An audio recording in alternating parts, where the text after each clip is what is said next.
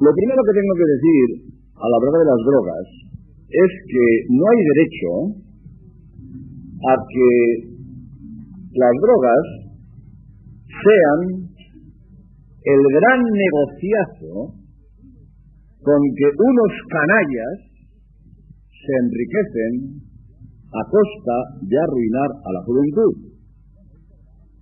Bueno, es verdad que no solo los jóvenes son drogadictos, hay también drogadictos mayores, pero son menos, evidentemente son menos. Pues vais a ver los negociazos que se hacen vendiendo drogas. Si no fuera porque voy a leer recortes de periódico, diríais que exagero. Por aquí tengo recortes de periódico. Un periódico de la BC de Madrid. Un alijo de drogas intervenido por la Guardia Civil, 123 kilos de drogas por valor de 3.000 millones de pesetas. En un coche. Ni que llevaran oro. En un coche el valor de las drogas se llevaban 3.000 millones de pesetas. Eso fue en Valencia, en Silla, Valencia, la. Un barco, eso ha sido en el Canal de la Mancha, un barco llevaba en marihuana el valor de 3.500 millones de pesetas. un recorte del ya, en el aeropuerto internacional de Miami, la policía norteamericana descubre cocaína por valor de 18 mil millones de pesetas. Otra vez Valencia, un alijo en un yate por valor de 63 mil millones de pesetas. Fijaros los negociazos que hacen los traficantes de drogas, arruinando a la juventud. Eso no les importa. Ellos van a ganar su dinero y el daño que hagan les tiene sin cuidado.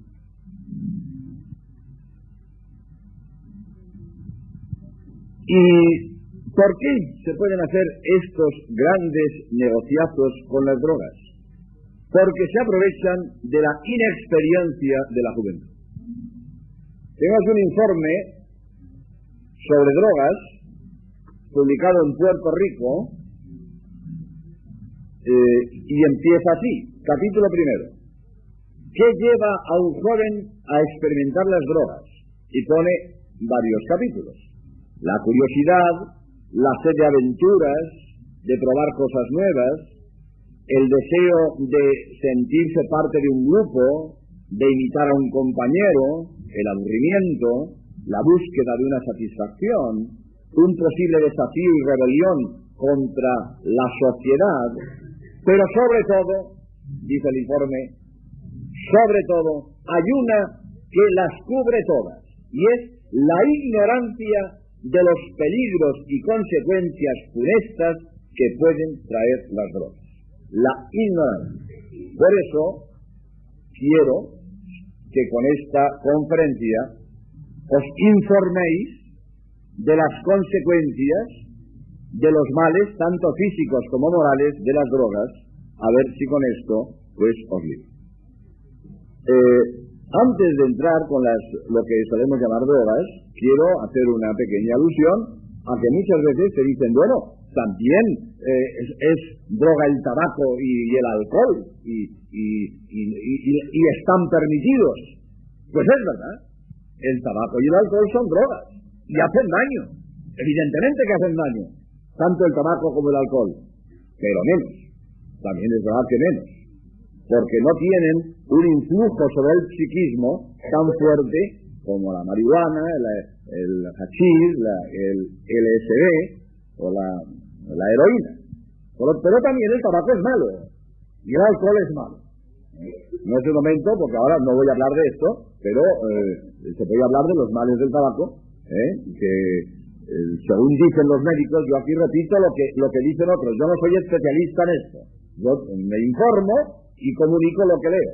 Pero tengo, incluso aquí mismo, no lo voy a hacer ahora para no perder tiempo, pero lo que dicen médicos del, del el cáncer y el tabaco, la conexión entre el cáncer y el tabaco. Y no digo nada, el alcoholismo. Pero en fin, ahora no vamos a hablar de los daños del tabaco y del alcohol. Vamos a hablar de las otras drogas, como son la marihuana o grifa, el ácido, LSD y la, heroína, etc. Y voy a empezar también hablando de lo que dicen algunos drogadictos que pues se han sentido esclavos de la droga y han deseado escaparse o, o algunos lo han logrado, pero en fin, por desgracia son muy pocos los que se libran. Tengo aquí una separata de la revista Familia Cristiana que habla de las drogas y voy a leer algo. Los, los jóvenes conocemos la llamada la llamada de la droga, pero ignoramos su maldición, su esclavitud, su dependencia. Nos convertimos en piltrafas humanas sin voluntad. Nuestros cuerpos, salvo cuando están bajo los efectos de la droga, están aplanados. Moralmente somos un asco. Tú no lo sabes, pero los drogados pueden llegar a un delirio colectivo y hasta el suicidio. Yo tomé la droga porque me creía frustrado. Mira Juan, los adictos a la marihuana llegamos a convertirnos en una auténtica ruina física y moral. Pero es que además somos un peligro social. Yo no robé por, yo no robé por conseguirla, pero sé que algunos hasta han asesinado. Te vuelves loco, Luego te duele todo el cuerpo. La médula parece querer desintegrarse. Tu cuerpo estalla. Ansiedad, náuseas, terribles dolores estomacales. No, no. La droga no sirve para nada, nada más que para ocultar a hombres de escasa voluntad, egocéntricos, desilusionados, soñadores, con personalidad inmadura. Si los jóvenes conocieran la maldición de la droga, ninguno se drogaría. ¿Qué espero yo de la vida? Nada. Tengo 22 años y parece que tengo 35. Te cuento esto por si te sirve de algo. En el libro Juventud y Drogas dice, el que ha llegado a ser un adicto está perdido. Ya no podrá adoptar por propia voluntad ninguna decisión para dominar la droga. Está encadenado a las sensaciones que busca con la droga. Todo lo demás pierde importancia en distintos sitios, aunque ahora no tengo ninguna cita a mano, pero siempre dicen el drogadicto pierde interés por todo, absolutamente por todo que no sea droga, por todo. Ni estudios, ni familia, eh, nada, ni amor, nada, nada. Nada le interesa, ni comer, nada. Solo necesita droga y quiere droga por encima de todo. Aquí tengo un recorte del periódico ya, Crónica de París, son las entrevistas a unas chicas drogadictas. Tengo una tal Mónica, 16 años, de Marsella, ya ha pasado por la cárcel, a los 16 años. Otra, Noel, tiene 23 años, hace tres años que empezó con las drogas y dice, en esto de la droga se, se va a más. Dice, si supieras al principio a dónde ibas a llegar, no hubieras empezado nunca.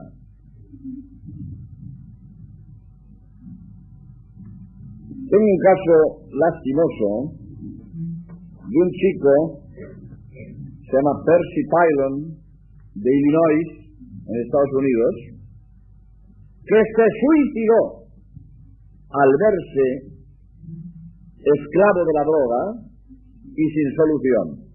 Tengo aquí el recorte. Un joven de 18 años de Illinois, en los Estados Unidos, se ha suicidado por la desesperación de saberse un drogadicto irrecuperable. Se ha disparado un tiro en la sien, matándose en el acto, mientras sus padres estaban comiendo en casa de unos amigos. El joven se drogaba y no conseguía ya librarse del vicio. El protagonista de este triste suceso se llama Percy Pylon y vivía en la ciudad de Joliet. antes de cumplir su irreparable acción, dejó una carta que constituye un documento aplastante de su tragedia y una acusación contra los que, por una ganancia fácil, alimentan el vicio, especialmente entre los jóvenes, sembrando la desesperación y la muerte. Si alguna os ofrece la droga, ha dejado escrito en una carta destinada a sus amigos y a todos los jóvenes del mundo, mostraos más hombres de lo que yo me he mostrado. Responded con un no, aprended de mis errores. Me alegraría que ninguno de vosotros tenga que conocer el infierno que yo he conocido y que conozco todavía. Después Percy se dirige a sus padres para explicarles el motivo del gesto desesperado que se dispone a cumplir. Dice, la droga ha nublado mis pensamientos de amor, ha destruido mis ambiciones, ha arruinado mi vida en el seno de mi familia, una vida que antes de conocer la droga me gustaba tanto. Solo deseo haber hecho algo bueno durante mi paso por la tierra. Aunque la droga da breves momentos de felicidad, a cada uno de estos momentos corresponden siglos de una infelicidad que ya nunca más podrá ser borrada. Esto dice un pobre muchacho que se dio esclavo de la droga. Lo malo de la droga es que esclaviza desde el primer momento. Le oí a un médico el doctor Santo Domingo en Murcia, una conferencia que dio sobre drogas. Yo estaba allí dando conferencias y fui a oírle, porque como yo hablo de esto mucho, pues quise oírle. Y él decía que depende de personas, pero hay personas que a la primera quedan adictos y esclavizados. Tengo aquí una hoja del periódico Ya, de Madrid, donde leo, según la Organización Mundial de la Salud, la OMS, cuatro de cada cinco personas que hacen uso de la heroína en una sola ocasión quedan esclavizadas por ella y solo el 5% de los eirónomos, de los eirona, no, me sale, de los, eh, eh, que lo estaba diciendo otra vez, el 5% de los heroinómanos, ahora me salió, pues ya ves, el 5% de los heroinómanos son recuperables. Pero esto quiere decir, ¿eh? Cuatro de cada cinco personas que hacen uso de la heroína en una sola ocasión quedan esclavizadas por la heroína. A veces, a la primera, ya no tiene solución. Y después, lo que tiene la droga es que siempre baja más cada vez más. Cada vez necesitas dosis mayores, cada vez necesitas pasar a una droga más fuerte, ¿eh? siempre más a más, porque cada dosis de droga siembras en el cuerpo hambre de más.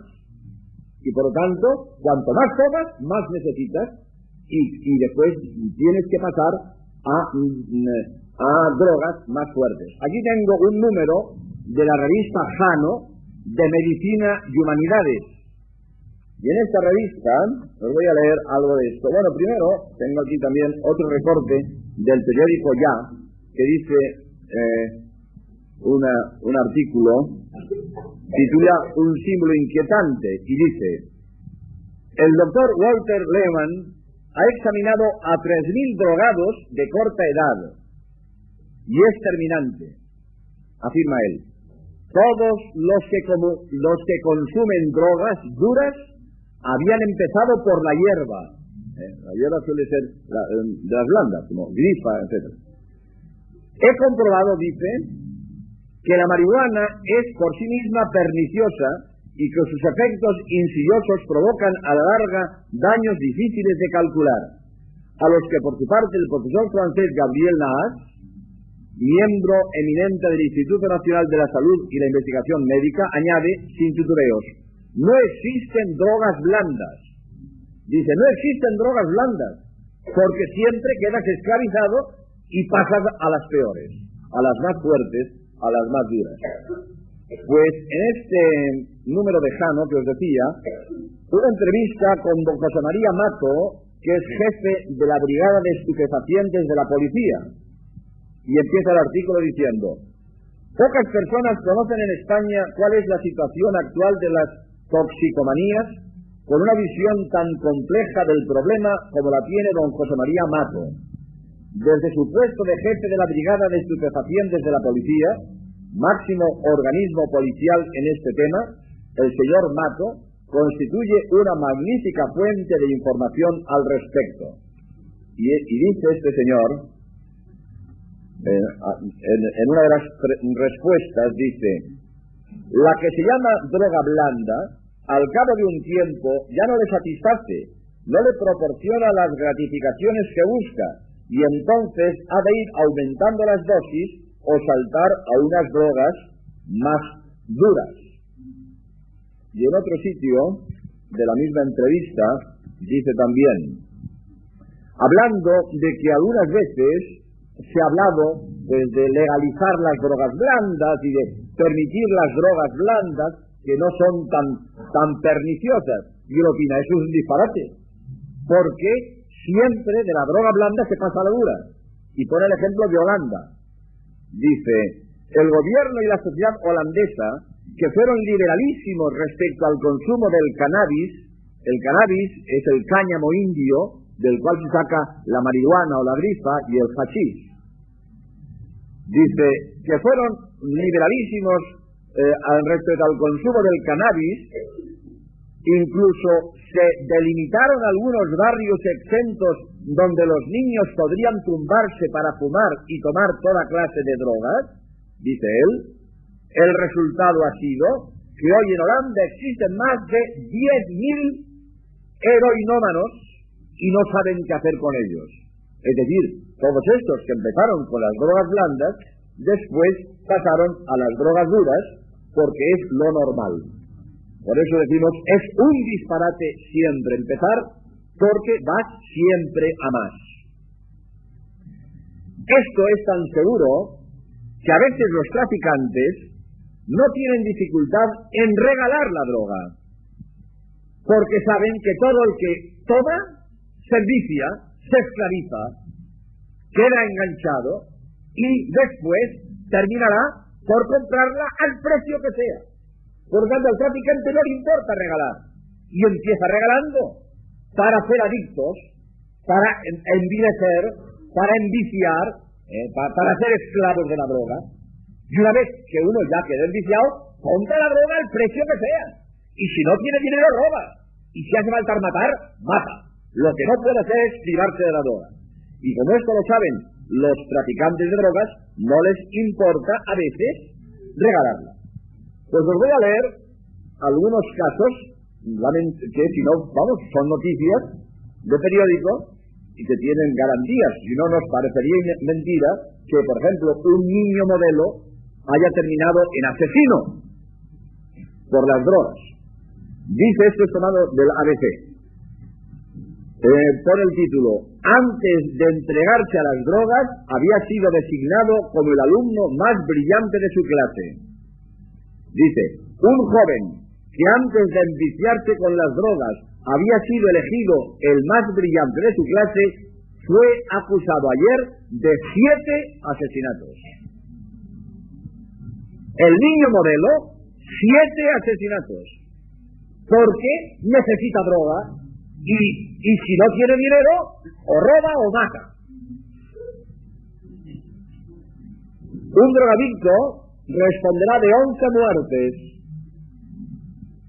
Alberto Motín, de 25 años, adicto al LSD, será acusado de un total de 11 asesinatos. El drogadicto no le importa nada, solo tener droga. Y demás pasa por lo que sea. Se enloquece. Por eso, la droga es la ruina de la persona, la ruina moral y la ruina física. Vamos a mirar por la, ruina quizás eh, menos grave, aunque también es importante, la ruina económica. Tengo el caso de Chet Baker, que era un, un trompeta fenomenal, que decían que hubiera sido el sucesor de Louis Armstrong, porque tocaba la trompeta con maestría, pues este hombre, si hubiera sido tan famoso como Louis Armstrong, y hoy pues apenas es conocido, pues este hombre se arruinó por las drogas.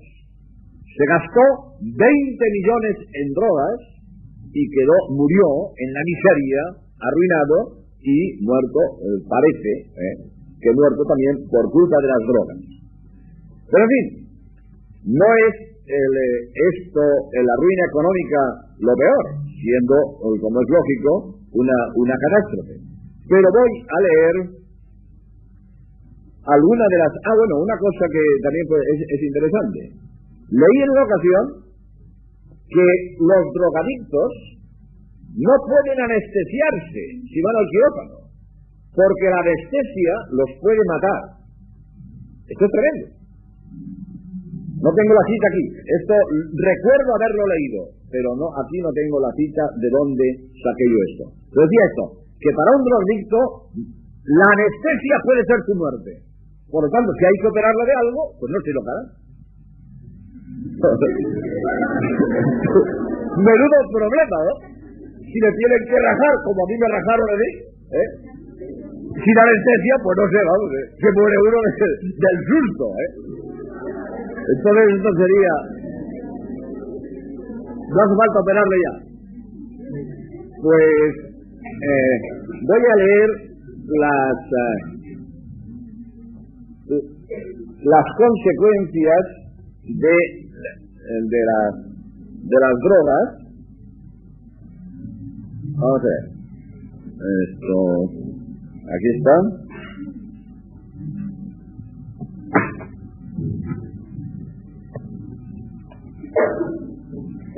Leo también del periódico Ya de Madrid, leo lo siguiente.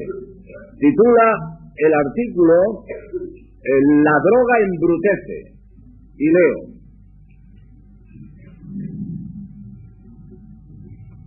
Pensamos ya que el humo de la marihuana es más cancerígeno que el tabaco y provoca además una deterioro, deterioración. Caramba, qué difícil puede ser.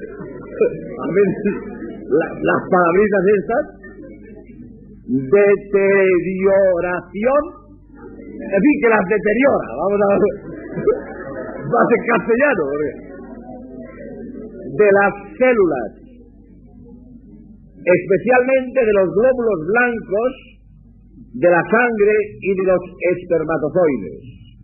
Dice, el, doctor Nash dice, el porvenir del hombre depende de dos funciones esenciales, del cerebro, que controla el pensamiento, y de la función que permite procrear una descendencia sana. El uso de la marihuana daña estas dos funciones. Muy importante. Que los chicos lo sepan. ¿eh? De manera que la influencia en el, en el sexo y en el cerebro de la marihuana.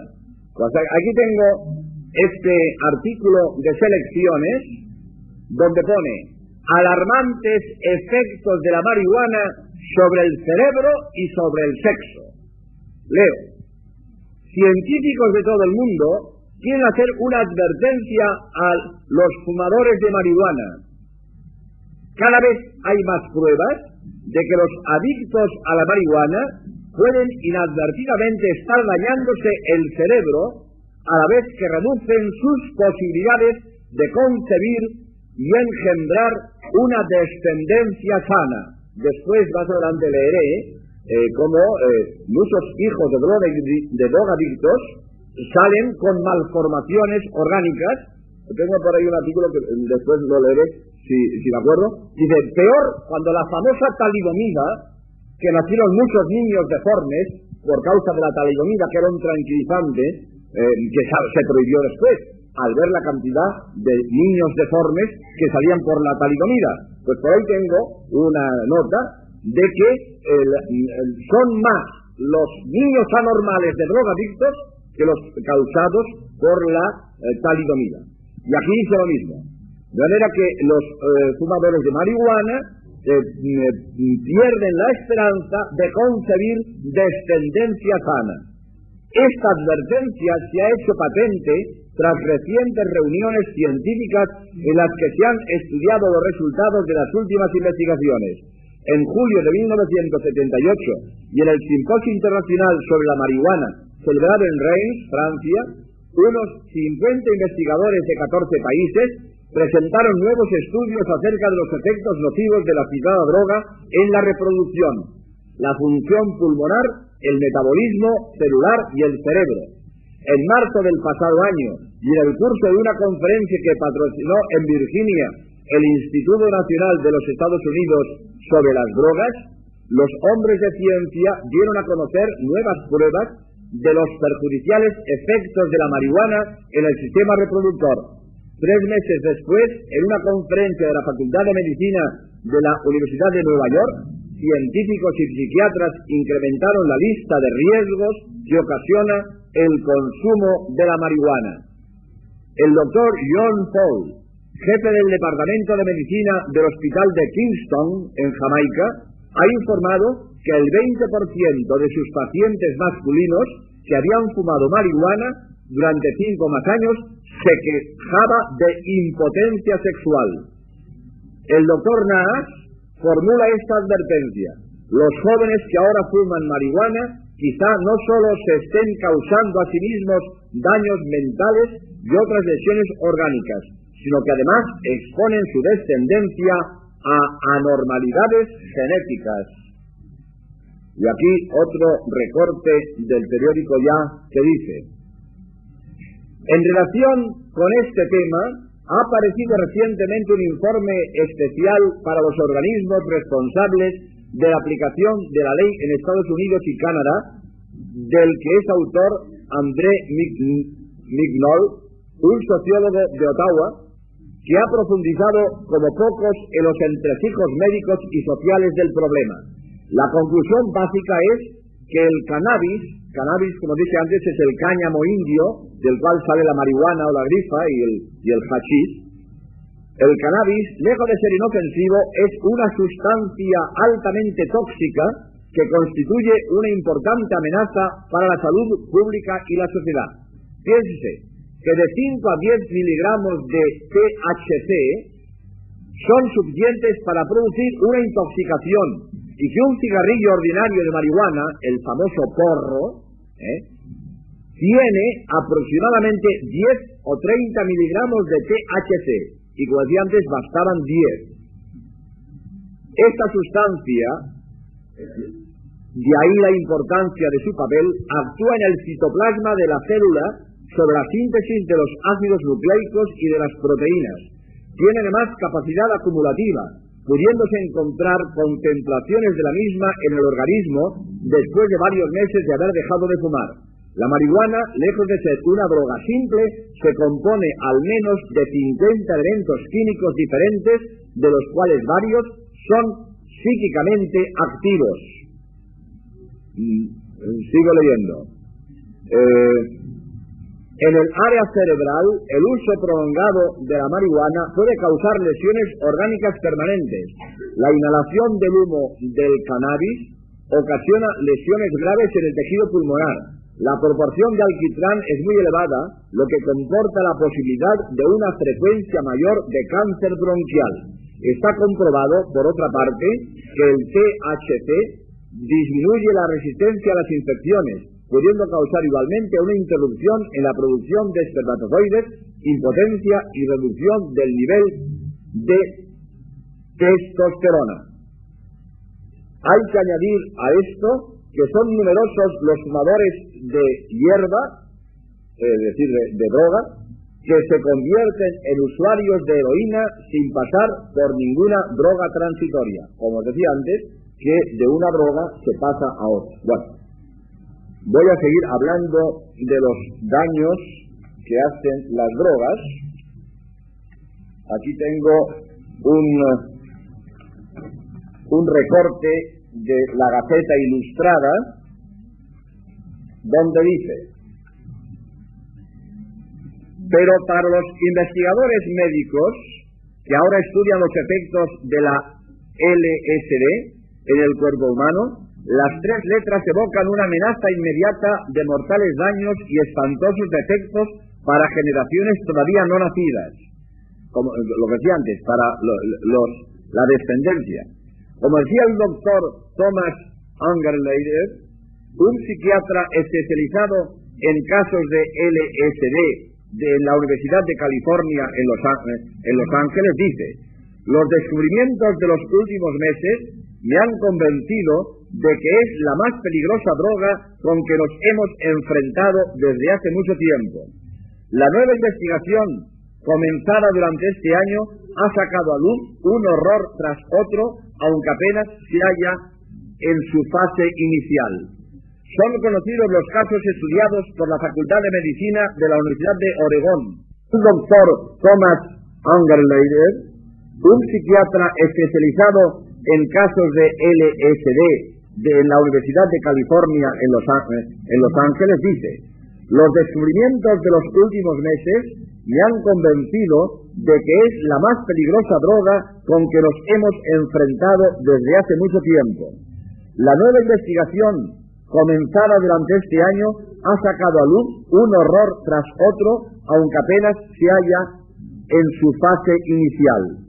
Son conocidos los casos estudiados por la Facultad de Medicina de la Universidad de Oregón, Portland donde ocho jóvenes adictos se presentaron voluntariamente a que se utilizasen muestras de su sangre para estudios al microscopio. Seis de los ocho demostraron tener partidos los cromosomas. Presentaban anormalidades cromosomáticas, aparentemente idénticas a las que solo se aprecian en los primeros síntomas irreversibles de la leucemia. Junto a estas nuevas evidencias psicológicas que salen a luz, los testimonios psiquiátricos continúan atacando la LSD.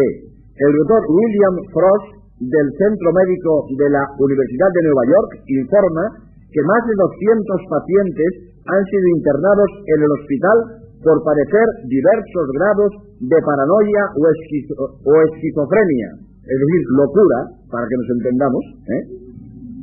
Locura producida por la LSD. Algunos casos son tan graves, dice el doctor Frosch, que hemos tenido que trasladarles a hospitales mentales del Estado. Leo un poco más de este largo artículo. ¿Cómo? Eh, dice, es bien conocido desde hace mucho tiempo que ciertos factores violentos rompen los cromosomas causando enfermedades y muerte por leucemia u otras causas. También de la ruptura de los cromosomas en los padres resultan recién nacidos mal conformados. Y como os dije antes, la, droga LSD rompe los cromosomas. Por lo tanto, eh, digo esto para repetir por si alguien no ha captado que eh, la droga LSD rompe los cromosomas, por lo tanto, produce leucemia, que es cáncer de sangre, como sabéis, y niños eh, con malformaciones orgánicas. El doctor Egozque amplió algunas de las otras implicaciones de las rupturas cromosomáticas. Dijo, el mayor problema cuando la ruptura de los cromosomas ocurre en los padres es el retraso mental y otras taras de su descendencia. Nos encontramos con toda clase de aberraciones, muy frecuentemente con mongolismo, y termino este artículo con otro parrafito, en relación con las posibles causas de las lesiones cromosomáticas producidas por la LSD, el doctor Egozque señala como la número uno la alteración química de las células cerebrales, lo que explicaría la psicosis y los ataques epilépticos. Es una maravilla, una maravilla. Lo que la droga da es maravilloso, Roy. Maravilloso. Pero en fin, todavía no he terminado porque eh, todavía quedan cosas peores. Todavía quedan cosas peores. Os voy a leer estas consecuencias de las drogas.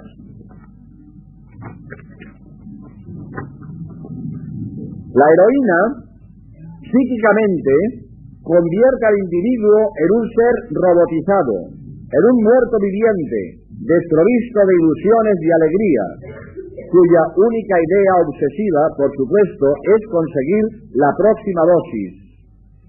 Y si bien al principio, como ya he dicho, es productora de determinado placer, muy pronto se administra exclusivamente para evitar el terrible malestar que causa su falta en el cuerpo y en la mente.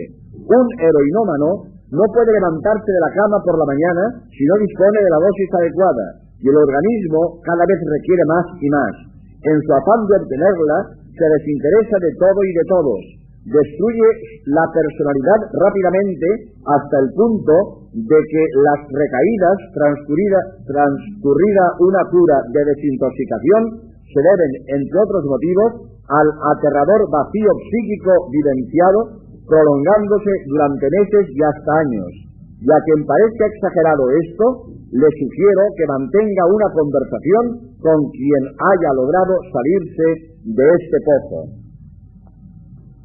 Pero no es solo lo que dicho hasta ahora, sino que es muy frecuente que los drogadictos mueran por culpa de las drogas. Voy a leer una carta de un amigo a un chico eh, querido Robbie, esto está sacado de selecciones. Querido Robbie, tu padre me ha pedido que te diga por escrito algunas razones por las que estoy en contra del uso de las drogas. He de decirte que ha influido mucho en mi actitud el hecho de haber enterrado a 19 amigos en los últimos 10 años, todos ellos muertos a causa de una dosis excesiva de heroína. La mayoría comenzó fumando marihuana cuando eran muy jóvenes y acabaron tomando la más fuerte. Y así les costó la vida. En 10 años, 19 amigos suyos, prácticamente dos por año, han muerto por culpa de las drogas. Pues tengo porque siempre, vamos, siempre no, porque son muchos más las noticias que salen en los periódicos, pero eh, de cuando en cuando, cuando tengo ocasión, pues recorto la noticia de muertos por drogas. Madrid, una joven de 15 años muere por las drogas en casa de unas amigas. Una joven de 15 años, María Teresa Alarcos Carrión, murió a últimas horas de la noche del pasado jueves a consecuencia de una sobredosis de droga, etcétera. Digo, porque no voy a leer, eh, fijaros lo largo que es toda la noticia, en media página lo que trae. Zaragoza, encontrada muerta una joven drogadicta. Una joven de 20 años, Sara Gudiol Miranda fue hallada muerta en el sótano de un edificio en construcción en Zaragoza. Muerto por las drogas en los servicios de un mar. Un joven de 21 años, mecánico de profesión, fue hallado muerto en los servicios de un bar a causa, al parecer, de una sobredosis de heroína cuando aún tenía clavada en el brazo una aguja hipodérmica. Joven muerto tras inyectarse una dosis de droga. Sabadell, Barcelona. Andrés Bravo Mármol, de 27 años, ha sido hallado muerto por la Guardia Civil en un piso de la calle Santa María de la Barberá con evidentes señales en los brazos de inyectarse con frecuencia, etc. Joven muerta por sobredosis de heroína en la calle Isabel la Católica de Madrid. Un joven de 21 años falleció al inyectarse droga. Un joven de 21 años falleció ayer en Madrid, etc. Barcelona. Muere un joven de 20 años por sobredosis de droga. Un joven de 20 años, Ambrosio Sánchez Raya, ingresó cadáver en la residencia Príncipes de España, etc., por una sobredosis de droga. Madrid. Joven muerto por sobredosis de droga. Un joven de 21 años de edad, identificado como Sebastián Seguro Quintero, falleció en Madrid a consecuencia de una sobredosis de droga, probablemente heroína, según informa la policía. joven muerto por las drogas. A mediodía del pasado lunes, un camarero de la cafetería ubicada en la finca número 268 de la calle Príncipe de Guadalajara de Madrid, encontró en los lavabos del establecimiento el cuerpo sin vida del joven Alfredo Tal. Eh, un joven muerto por las drogas, Madrid, Manuel Fernández Quintana, de 27 años de edad, que hace tan solo unos días había salido de prisión, fue hallado sin vida por su madre en el salón de la vivienda familiar ubicada en el número 156 de la calle Marcelo Usera en Madrid, etc. Por las drogas. Joven muerto en Madrid por las drogas. Ha muerto por una sobredosis de droga, de heroína y cocaína el joven Enrique Asensio Cuevas, de 27 años, que la policía ha podido, etc. Un drogadicto hallado muerto en la calle fue encontrado por la dotación de un coche patrulla de la Policía Nacional. Madrid, un muerto y dos heridos por grave infección de drogas. En lo que va de año, 24 muertos por las drogas. 50 muertos por la heroína en España entre enero y septiembre. 50 muertos en España. Nueva York, 144 muertos en un mes por las drogas en Nueva York. En un mes, 144 solo en Nueva York. 35 menores de edad. Y dice aquí el, cronista, dice, eh, las drogas han matado más jóvenes que todas las demás cosas juntas. Más que accidentes, de enfermedades, todo. Por drogas mueren más jóvenes que por todas las demás cosas juntas. En Italia han muerto 31 drogadictos en tres semanas, etcétera. Tengo más, pero me voy a pasar la hora leyendo noticias de estas. Muertos por las drogas. Y si no mueres joven por las drogas, quedas convertido en una auténtica filtrafa humana. Voy a leeros una carta sacada de selecciones también. Se titula Pude regresar de Katmandú. Escribe un drogadicto francés. Dice, soy un superviviente de Katmandú, uno de los poquísimos afortunados. Me encontraba estudiando Derecho en Nanterre cuando probé por primera vez las drogas. Mis padres, divorciados, se habían vuelto a casar. Me sentía sin un verdadero hogar. Cuando cumplí los 18 años me independicé y comencé a trabajar de vigilante nocturno para ganarme la vida. Un día un compañero me llevó a una reunión donde se fumaba marihuana. Caí en la trampa sin siquiera darme cuenta.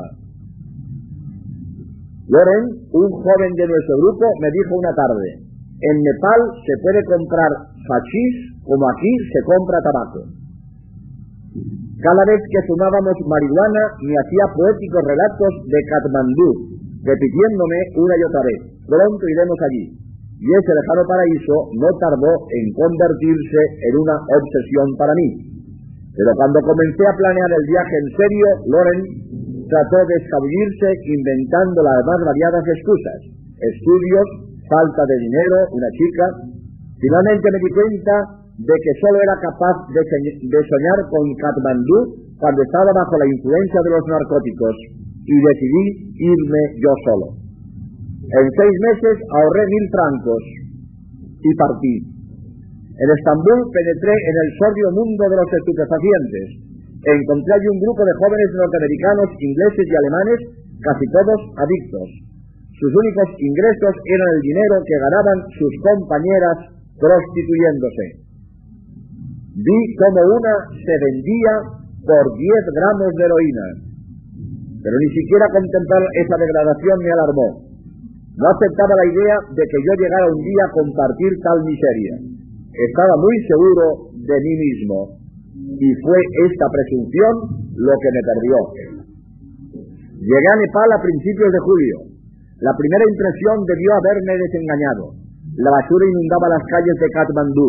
Vacas sagradas y gallinas hurgaban en los desperdicios y un olor acre flotaba en el aire, pero yo estaba ciego para todo menos para mi hermoso sueño. Lo único que me importaba era satisfacer mi ansia de drogas. Me hice amigo de un francés que me llevó a su comunidad, la cual habitaba en una casa de la ciudad vieja.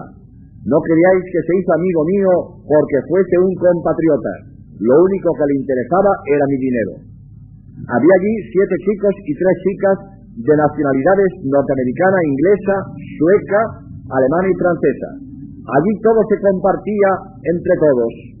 Si alguien encendió un cigarrillo, este pasaba de boca en boca. Lo mismo ocurría con un plato de comida. Sin vacilar, puse mi dinero en la caja común. Nuestro entendimiento parecía perfecto.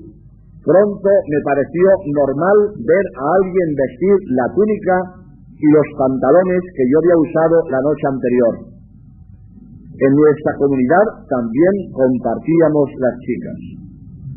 Nancy, una norteamericana de 22 años, llevaba seis meses en Kathmandu. Era la más delicada de las tres chicas. Más tarde me contó que en una ocasión se había enamorado de un chico, pero este le dijo, elige entre las drogas y yo, y ella lo hizo sin vacilar, eligió las drogas. Dos meses después de mi llegada, Nancy me convenció de que debía probar la heroína. Una noche me dijo, deseo que compartas el placer que yo experimento, déjame ponerte una pequeña inyección. Se lo permití, pero solo para sentirme más cerca de ella. Me convertí en un esclavo desde la primera inyección. Días después, Nancy y yo dejábamos la comunidad.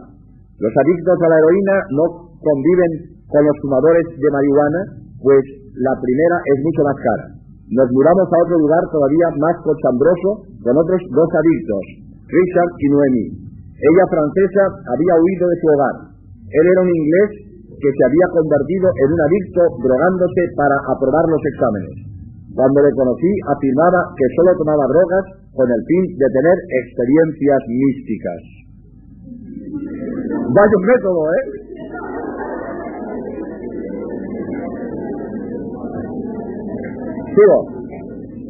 Como el... A ver.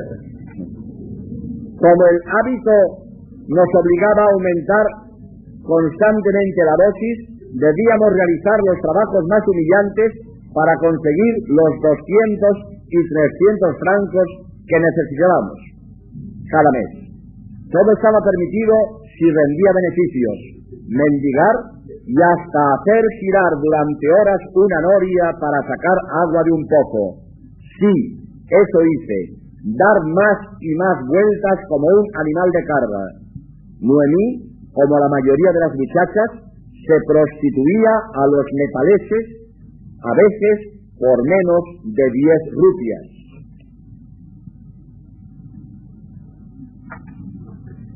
En esta etapa, cada uno de nosotros parecía ya alguna clase de locura. Yo me veía representando elocuentemente mi papel de abogado defensor. Agitaba mis anchas mangas oscuras y éstas se convertían de pronto en horribles murciélagos. Me sentí incapaz de reaccionar.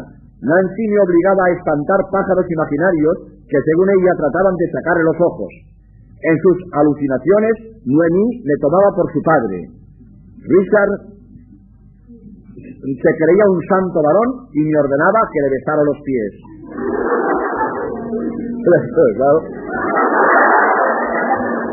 Lógico. Cuando pasaban las crisis caíamos en la más completa apatía. Ninguno pesaba más de 35 kilos, pues solo, solo comíamos un poco de arroz. Vivíamos como animales en silencio y suciedad, la terrible picazón de una infección cutánea nos obligaba a ir desnudos, pero teníamos nuestra droga. Como ya no podíamos encontrar las venas, fíjate, yo a veces pienso a las chicas que sois tan cuidadosas del cutis, crema pons,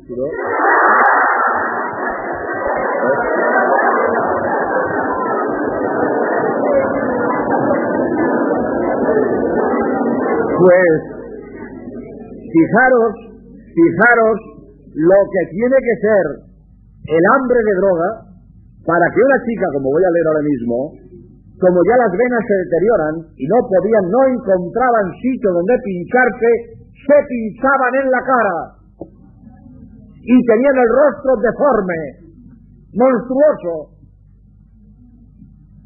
Pues no le importaba tener un rostro monstruoso porque necesitaban drogarse. Es impresionante. La esclavitud de la droga, ¿dónde llega? Dice, eh, iba diciendo, eh, Nancy y Noemí se inyectaban hasta en el rostro y sus mejillas estaban tan lastimadas e hinchadas que eran irreconocibles. Yo, en cambio, siempre evité el hacerlo. A pesar de todo, deseaba permanecer reconocible. Por la misma razón, también me negué a vender mi pasaporte, porque para sacar dinero vendían hasta el pasaporte. Pero necesité una terrible conmoción para darme cuenta de hasta dónde había llegado. Ocurrió una tarde de octubre. Richard no había comido ni bebido desde hacía dos días. Se inyectaba las más increíbles mezclas. Cuando busqué la aguja hipodérmica común que dejábamos en un vaso con un agua en medio del cuarto, en vez de hallarla allí, la vi en el suelo al lado de Richard. Le toqué el hombro y él se desplomó de costado. Le sacudí gritando, pero estaba muerto. Cuando anocheció, saqué su cuerpo a la calle. Pesaba como el de un niño. Cobardemente lo depositó en la acera, lejos de nuestro cubículo. Hubiera deseado dejarle su documentación, pero Richard la había vendido. Cuando regresé al cuarto, la idea de que pronto quemarían su cadáver me dio pánico. A la mañana siguiente, el instinto de conservación me hizo abandonar el lugar tambaleándome. Me envolví en una manta vieja decidido a fingir un ataque de locura, aunque esto podría significar la cárcel. También sabía que corría el riesgo de que la abstención brusca me causara la muerte, pero no tenía nada más que perder. Sufría ya terribles convulsiones. Lo que me salvó fue el pasaporte. El consulado informó a la policía de que mi familia había pedido que se me buscara y me hallé en el hospital a la espera de ser enviado a Francia. Mis padres, a quienes yo acusaba de indiferencia, habían hecho enormes sacrificios para pagar el pasaje aéreo a París. Es doloroso revivir esta experiencia, una experiencia como esta, pero deseo que mi historia se conozca, acaso logre evitar que alguien, quizá tan ingenuo y seguro como yo, inicie este repugnante camino. Bien, y voy a terminar esto ya, porque va a ser la hora, eh, hablando de las, eh, los terribles, las, las monstruosidades que hacen los drogadictos. No sé si recordáis aquel, eh, aquella artista Sharon Tate que fue sádicamente asesinada por aquel tristemente célebre drogadicto Don Mason. Eh, a veces los, drogadictos pues organizan unas bacanales sádicas de de asesinatos y de, y de sangre, etcétera. Os voy a leer una cosa realmente eh, espeluznante, espeluznante. En Boston, Estados Unidos, Antoine Costa, de profesión principal drogadicto, en sus borracheras, por gracia otra cosa, en sus borracheras de droga, mató con distintos intervalos a cuatro muchachas la policía, buscando una plantación de marihuana, descubrió cabezas, brazos, piernas y dorsos de muchachas. En los árboles próximos colgaban restos de cuerdas en los que pudieron descubrirse restos de piel y de cabellos humanos. El drogadicto ataba primeramente a las muchachas firmemente a los árboles y las descuartizaba después con hacha y cuchillo. Arrancaba en la locura de la droga a sus víctimas todavía vivas el corazón y las entrañas. Hasta ahora ha sido convicto este drogadicto del asesinato de cuatro muchachas, pero se teme que sus víctimas hayan sido muchas más. Etcétera, etcétera, etcétera. Podía eh, leer un poco más. Tengo aquí un, dominical del ABC de, Madrid, donde ponen un montón de, de, fotos de drogadictos en revolcándose por el suelo en posturas más bien de las más, más repelentes y repugnantes, y pero eh, como no va, a ser la hora no eh, voy a terminar ya. Y entonces no tengo ahí aquí termina el, artículo pone aquí una, una, foto de una chica muy mona y voy a leer el epígrafe porque no tengo tiempo de leer todo lo demás. Dice la joven guapa esbelta sana prueba un día la droga que le ofrece a alguien diciéndole que no tiene efectos nocivos. Cae en la trampa porque ignora la verdadera peligrosidad del producto. Unos meses después habrá perdido la salud mental y física, estará envejecida, su belleza se habrá disipado con la degeneración y la mirada perdida y la sonrisa estúpida serán las principales características de aquella muchacha sana y guapa. Y ya lo último que voy a hacer es que voy a leer una, lo que dijo, tengo aquí un recorte también del de este el, comisario de la Brigada de Subpacientes de Madrid, don José María Mato, que le preguntaron, dice, según su experiencia, ¿cuál es la causa del uso de drogas en nuestro país? Y contesta él, fijaros, es muy interesante que un policía, ¿eh?